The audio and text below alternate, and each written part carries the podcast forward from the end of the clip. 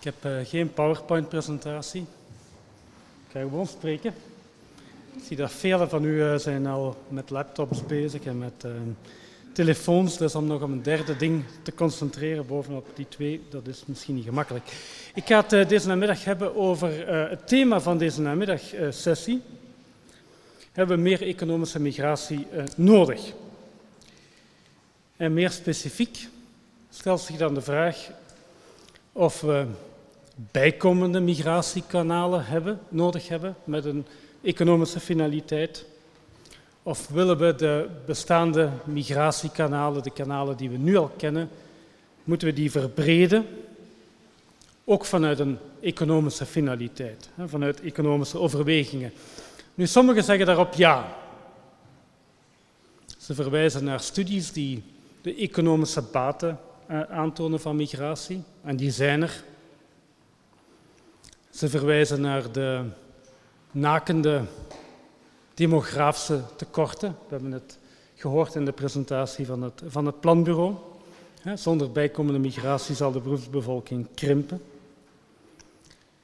En anderen zullen verwijzen naar de problematiek die we vandaag de dag al zien, namelijk de groeiende knelpunten in de arbeidsmarkt. België heeft vandaag op Tsjechië na de meest krappe arbeidsmarkt in Europa.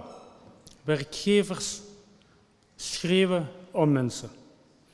Nu, mijn antwoord op de vraag: hebben we meer economische migratie nodig? Uh, zal zijn dat we daar uh, zeer terughoudend over moeten zijn.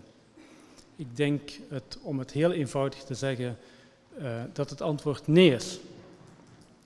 Daar zijn een aantal redenen voor. Sommige zal ik uitwerken, sommige daar zal ik uh, niet verder op ingaan.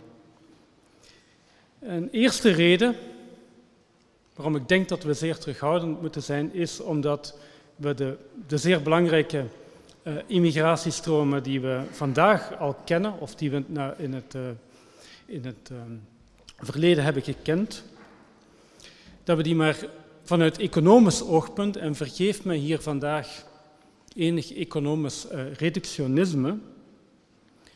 Er zijn natuurlijk heel veel principiële, ethische, humanitaire overwegingen te maken als het over uh, migratie gaat, maar ik heb het hier uh, vooral over de economische aspecten vandaag. Om even te herhalen, de, de, economische migratiestromen die we hebben gekend, die hebben we economisch maar zeer suboptimaal benut. En dat is nog een understatement. Dat is nog zacht uitgedrukt. Ik denk ook dat we terughoudend moeten zijn, omdat er maar een zeer beperkt uh, maatschappelijk draagvlak is voor meer migratie. Er is over migratie, dat is ook al aangehaald vandaag, er is over veel een diep maatschappelijk uh, onbehagen. En surveys geven aan, verschillende surveys uh, bestaan, ESS enzovoort, die geven aan dat de minderheid van de mensen migratie als economisch en als maatschappelijk batig zien. Vooral ook in België. Volgens één enquête vindt slechts 11% van de Belgen migratie een positief gegeven, maatschappelijk en economisch. Ik moet u bovendien geen politieke ontwikkelingen schetsen in landen zoals uh, Hongarije, Polen, Oostenrijk, zelfs Zweden, Nederland, Italië, de lijst is eindeloos, of natuurlijk België. Je kan die ontwikkelingen betreuren, je kan die veroordelen, de realiteit is wel dat ze er zijn. Nu, ik ga er niet verder bij stilstaan, omdat dat geen goede reden is, het feit dat er geen onmiddellijk of dat er geen, geen maatschappelijk draagvlak is, dat er veel mensen huiverachtig staan ten opzichte van migratie. Dat is geen goede basis om niet te doen wat goed is. Ja, hoewel sommigen ooit hebben gezegd dat in een democratie de, de meerderheid altijd eh, gelijk heeft, zelfs als ze geen gelijk heeft. Maar nu het punt is, dames en heren, dat ik er niet onderbelzinnig van overtuigd ben dat de mensen ongelijk hebben als ze huiverig staan ten opzichte van meer migratie. Maar ik denk vooral dat we terughoudend moeten zijn, omdat uh, we al heel belangrijke kanalen van economische migratie hebben die goed werken en misschien wel, dat is eigenlijk het punt van mijn uiteenzetting, een beetje te goed werken. Ik durf zelfs beweren dat de kanalen van economische migratie die we vandaag hebben, die eigenlijk goed werken, de arbeidskaarten, de detachering, dat die eigenlijk in belangrijke mate de onderliggende problemen en de onderliggende dysfuncties van ons sociaal-economisch model, van onze arbeidsmarkt, en die dysfuncties zijn zeer groot, dat eigenlijk die kanalen van economische migratie die bestendigen. En dat die die bestendigen ten koste van de zwakste in de samenleving. En dat punt ga ik wel verder uitwerken. Om het wat gechargeerd te zeggen, ik denk dat men zelfs een goed argument kan maken voor het inperken van economische migratie. Zelfs indien er op korte termijn een duidelijke economische baat is en een, een noodzaak. Goed, laat me een aantal punten verder uh, uitwerken als ik mag. Ten eerste, het is duidelijk dat we globaal geen tekort aan arbeidskrachten hebben. We hebben tekort aan mensen die werken. Dat is iets heel anders. Onze participatiegraad blijft bij de laagste in Europa. Van de mensen op beroepsactieve leeftijd op dit moment zijn 2,7 miljoen Belgen niet aan de slag. 2,7 miljoen. Een werkzaamheidsgraad is 63 procent. Dat ligt in andere landen wel een heel stuk hoger. Dus de tekorten die we hebben vandaag, die zijn er niet omdat we te weinig mensen hebben. We hebben te weinig mensen die dat is me eigenlijk merkwaardig, te meer omdat voor veel van de openstaande vacatures vandaag de dag er eigenlijk geen bijzonder hoge uh, scholingseisen of ervaringsvereisten worden uh, gesteld. Nu weten we ook dat de participatie, misschien dat collega Stijn Baart dan nog op gaat terugkomen, dat die participatie bij mensen met een migratieachtergrond blijft uh, zeer laag. Die participatiekloof tussen mensen met en zonder een recente migratieachtergrond, die is in België groter dan waar ook in Europa. Ook en vooral nog sterker bij tweede generatie migranten. Die is uiteraard heel uitgesproken bij uh, vrouwen. Welke mate dat nu een, uh, een probleem is, daar kan, over, kan men een debat over voeren. De participatie bij onze autochtone uh, vrouwen, die lage participatie, die was ooit ook heel gebruikelijk. Dat was normaal, dat was een deel van het, het kostenwinnersmodel dat we ook actief uh, ondersteunden. Maar goed, de tijden en de tijdsgeest uh, zijn veranderd en de nood aan een tweede inkomen is dat overigens ook.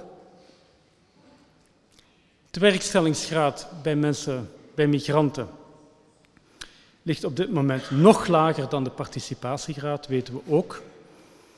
Dus, eh, dat is uh, evident zo bij mensen die, die komen um, via het kanaal van de volgmigratie. Dat is een heel belangrijke groep. Dat is ook het geval bij de mensen die via humanitaire kanalen komen. We zien, we weten uit onderzoek dat de, van de mensen die via het asielkanaal uh, binnenkomen, dat maar een beperkte groep echt een goede aansluiting bij de arbeidsmarkt uh, kan, kan vinden. Ondanks het feit, voeg ik toe, dat wij eigenlijk een vrij liberaal regime hebben op dat vlak. Mensen, asielzoekers, krijgen vrij snel toegang tot onze arbeidsmarkt via de arbeidskaart. Uh, C, daar zijn we een van de meest, als het ware, genereuze landen uh, in Europa in. Maar in termen van het duurzaam integreren van die mensen in de arbeidsmarkt doen we het uh, absoluut niet goed. En laten we dit nu maar eens benoemen voor wat het is, namelijk zeer problematisch. Het is een, een, een duidelijk gedocumenteerd gegeven. Nu, daar staat tegenover, misschien paradoxaal genoeg, dat we ook tegelijkertijd in België veel economische migratie uh, kennen.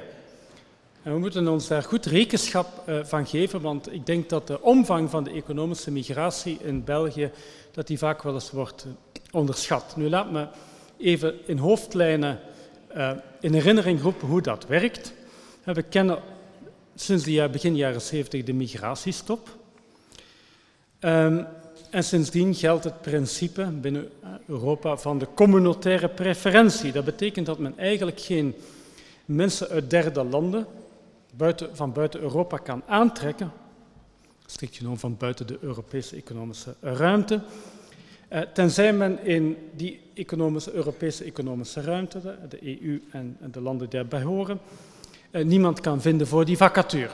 Dat betekent dat men in theorie, als men een openstaande vacature heeft, moet men van Tallinn over Sofia tot in Thessaloniki, uh, Rome, Lissabon terug naar de Poolcirkel gaan zoeken om iemand te vinden om die vacature in te vullen. Maar zo werkt dat natuurlijk niet.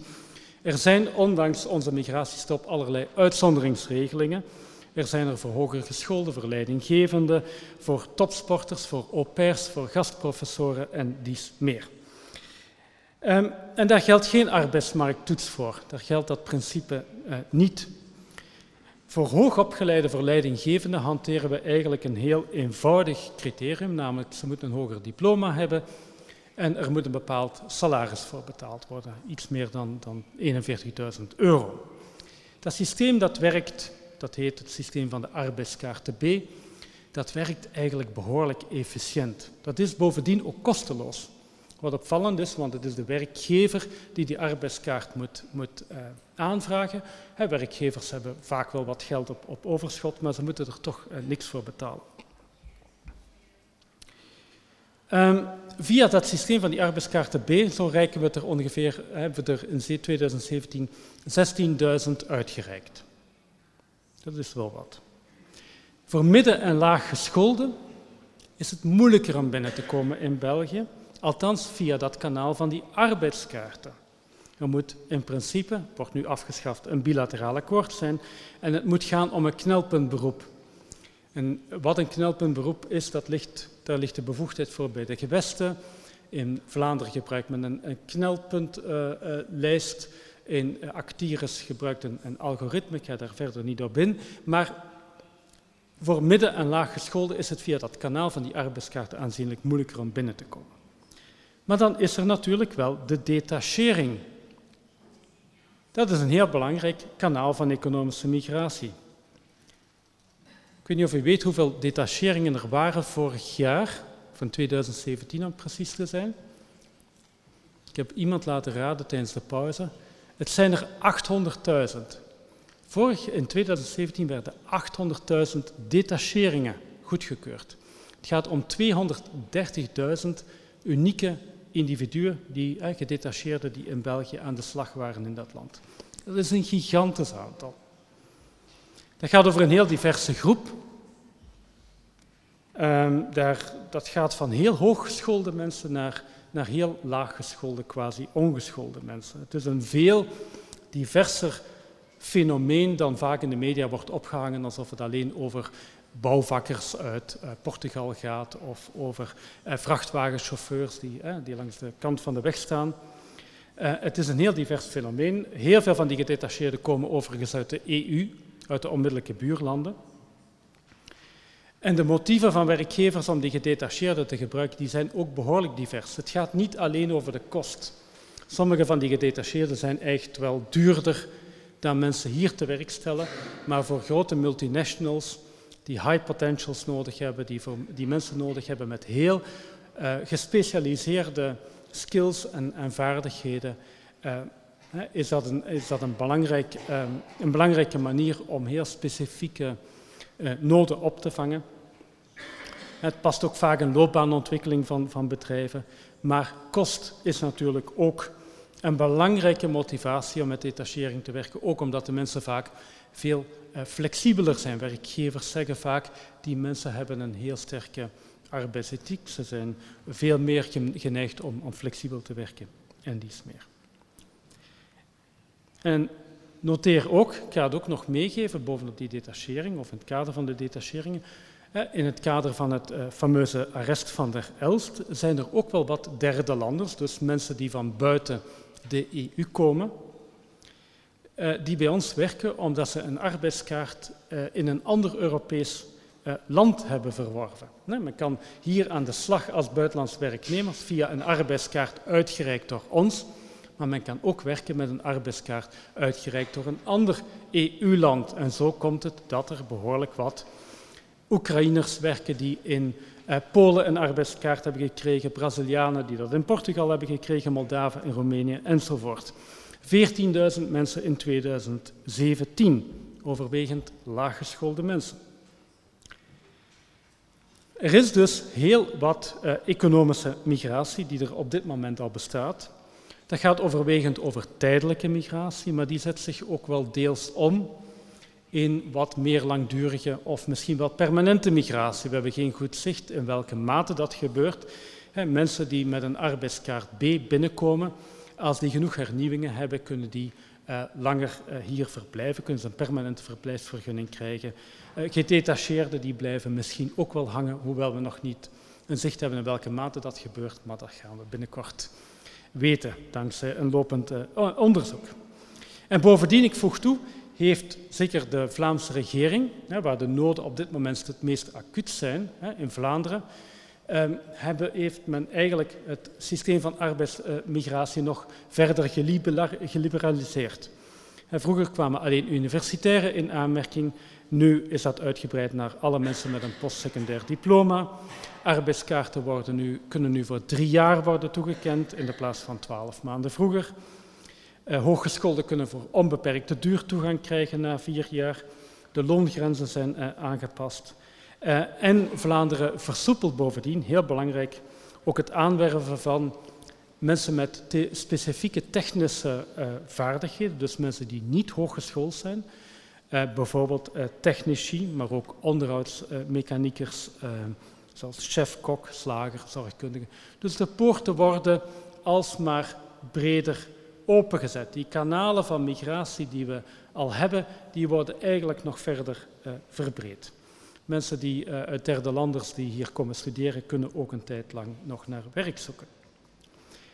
Nu, België heeft dus heel wat economische migratie en de economische migratie die we op dit moment hebben, heeft twee grote belangrijke voordelen. Ten eerste die migratie via die arbeidskaarten B en via de detacheringen, die is onmiddellijk vraaggedreven. Die werkt dus als een thermostaat. Op het moment dat er veel nood is aan mensen, dat werkgevers veel nood hebben aan, aan, aan, aan mensen, aan arbeidskrachten, dan is dat mogelijk, dan worden er meer arbeidskaarten uitgereikt of kunnen er meer detacheringen gebeuren. Indien er minder vraag is, dan valt dat automatisch terug. Ja, dus er zit een, een automatisch feedbackmechanisme op, om het wat technisch te zeggen. Eén belangrijk voordeel. Tweede belangrijk voordeel is, in het huidige systeem wordt eigenlijk de screening van de mensen die er binnengekomen uitbesteed aan de werkgevers. De werkgever moet een arbeidskaart B aanvragen en werkgever moet een detachering regelen. Dus het is die werkgever die daadwerkelijk iemand wil aannemen, die moet screenen of die persoon wel de nodige skills en vaardigheden beschikt. Dat is niet zo gemakkelijk. Ik doe zelf wel eens in het kader van um, de homologatiecommissie die die buitenlandse diploma's moet, moet, moet uh, gelijkstellen, uh, om het, een buitenlands diploma te beoordelen, wat dat waard is, dat is behoorlijk moeilijk. Een werkgever die iemand aanneemt, die heeft, is wel, eh, het is een, de belang van die werkgever om dat zeer grondig te doen, om te kijken wat iemands daadwerkelijke capaciteiten uh, zijn. En dus dat besteden we dan uit via die systemen. In tegenstelling tot bijvoorbeeld de puntensystemen die anderen wel uh, bepleiten. Er wordt wel eens gezegd, we hebben meer economische migratie nodig via puntensystemen, waarbij mensen met hogere diploma's meer punten krijgen en jongere mensen krijgen meer punten. Maar dan is het wel de overheid die die screening moet gaan doen niet zo gemakkelijk. Sommigen pleiten trouwens voor uh, meer permanente economische migratie via dergelijke puntensystemen. Het lijkt mij in dit land uh, geen uh, goed idee. Eén ehm, reden is dat wat studies laten zien voor landen als Canada, Australië, waar men met dergelijke puntensystemen werkt, is dat dat in eerste instantie wel veel controle toelaat, of enige controle toelaat op wie men binnenlaat. Maar natuurlijk, die mensen brengen ook vaak partners mee. Die krijgen kinderen, of laten kinderen overkomen. En niet iedereen, die kinderen zijn niet allemaal even getalenteerd noodzakelijkerwijs. En dus de volgmigratie die erop volgt, heeft niet noodzakelijk datzelfde, datzelfde sterke economische profiel als de mensen die men in eerste instantie aantrekt. Dat is geen probleem als men goed functionerende arbeidsmarkten heeft. Indien men inclusieve arbeidsmarkten heeft die ook aan mensen met wat minder opleiding, wat minder competenties, goede kansen biedt. Maar dat is uh, bij ons uh, uiteraard niet het geval. Integendeel, de crux is dat wij ongeveer zowat de meest dysfunctionele arbeidsmarkt in Noordelijk Europa hebben. Ondanks heel de retoriek van jobs, jobs, jobs, onze tewerkstelling blijft zeer laag. We hebben, ik heb het al vermeld, zowat de grootste tewerkstellingskloof in Europa tussen mensen met een migratieachtergrond en mensen die geen recente migratieachtergrond hebben. We hebben zowat de grootste kloof tussen laag- en hooggescholden. We hebben zowat de laagste tewerkstellingsgraad bij, uh, bij ouderen. We hebben zowat het hoogste aandeel huishoudens op actieve leeftijd zonder uh, iemand uh, aan het werk, hè, de zogenaamde jobless households. We hebben zowat de grootste kloof in Europa op vlak van regionale verschillen. Ik daag u uit, vind maar eens een land in Europa waar men 20 kilometer rijdt, van Kortrijk ergens tot in Henegouwen, en waar men op die paar kilometer, op die 10, 20 kilometer, zodanig grote verschillen gaat vinden in tewerkstelling, in werkloosheid, in sociaal-economische uitkomsten. Wij zijn een land van heel diepe kloven op allerlei uh, dimensies. En toch, tegelijkertijd, ondanks het feit dat er weinig mensen aan de slag zijn, hebben die ontzettende krapte in de arbeidsmarkt, op Tsjechië na. Het is een, echt een zeer dysfunctionele uh, uh, arbeidsmarkt. En helaas, ondanks al die uh, dysfuncties, die manifeste dysfuncties, beweegt er daar op dat vlak zeer weinig. Eigenlijk de structurele hervormingen die we in onze arbeidsmarkt nodig hebben, die blijven niet alleen uit, zelfs het debat daarover blijft in hoge mate uit. Heel veel aspecten, heel veel voor de hand liggende structurele hervormingen, die men op zijn minst wel, wel zou moeten bespreken, daar wordt eigenlijk zelfs niet over gesproken. En daar kan ik eindeloos over doorgaan, of het nu gaat over onze loonvorming, die behoorlijk rigide is, over de, de feitelijke minimumlonen of over de anciëniteitstoeslagen, als het gaat over flexibiliteit van arbeidstijden, over nachtarbeid, over de onbeperkte duur van de werkloosheidsuitkeringen, over de langdurige arbeidsongeschiktheid, eh, over de doelmatigheid van heel wat van ons zogenaamd actief arbeidsmarktbeleid, de lastenverlagingen enzovoort. Er wordt eigenlijk, eigenlijk niet eens over eh, gedebatteerd. Alles blijft vastzitten en dus zijn die kanalen van economische migratie die we kennen, die arbeidskaarten B, detachering, ja, dat zijn de nodige labmiddelen om eigenlijk de ergste dysfuncties in onze arbeidsmarkt om die te remediëren. Omdat, zoals Stijn schrijft, denk ik, vandaag in de standaard, om brandjes te blussen, ten behoeve van werkgevers. Want laten we wel wezen, de mensen die uh, het slachtoffer zijn van die dysfuncties, de mensen die vastzitten, moet even een slokje nemen, werken. De mensen die vastzitten, die geen job hebben, de langdurig werklozen, die bij ons behoorlijk uh, talrijk zijn, waaronder veel mensen met een recente migratieachtergrond, die zijn wel het eerste slachtoffer van die dysfuncties. De armoede, mijn eerste specialisatie, mijn eerste onderzoeksdomein, deprivatie bij die mensen is schrijnend. Armoedecijfers bij werklozen zijn schrijnend. Slechte huisvesting, jonge mensen die opgroeien in gezinnen in, in lamentabele omstandigheden. Die jongeren die missen kansen, die missen rolmodellen, die missen hoop, die missen motivatie. De kloof in onderwijsuitkomsten, ik ga nog één kloof noemen, de kloof in onderwijsuitkomsten tussen mensen met, of jongeren met een migratieachtergrond en uh, zonder een migratieachtergrond is ook bij de hoogste in de OESO. Kijk naar de PISA-studies. Die uitstekende PISA-studies laten zien dat België, Vlaanderen is absolute koploper, de, hoogste, de grootste kloof in onderwijsuitkomsten naar mensen met en zonder migratieachtergrond. De werkstellingskansen zijn zeer slecht. Dat is niet goed voor die mensen en dat is niet, slecht voor de, en dat is niet goed voor de maatschappij. Dat werkt maatschappelijk ontwrichtend. En zeer ontwrichtend op bepaalde momenten en plaatsen. dus daarom is mijn hoofdboodschap, heel kort gezegd, en ik sluit nu af.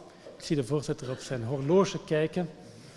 Um, we moeten eerst en vooral, voordat we verder aan economische migratie denken, ons sociaal-economisch uh, bestel hervormen. En we moeten dat wel eens heel grondig doen.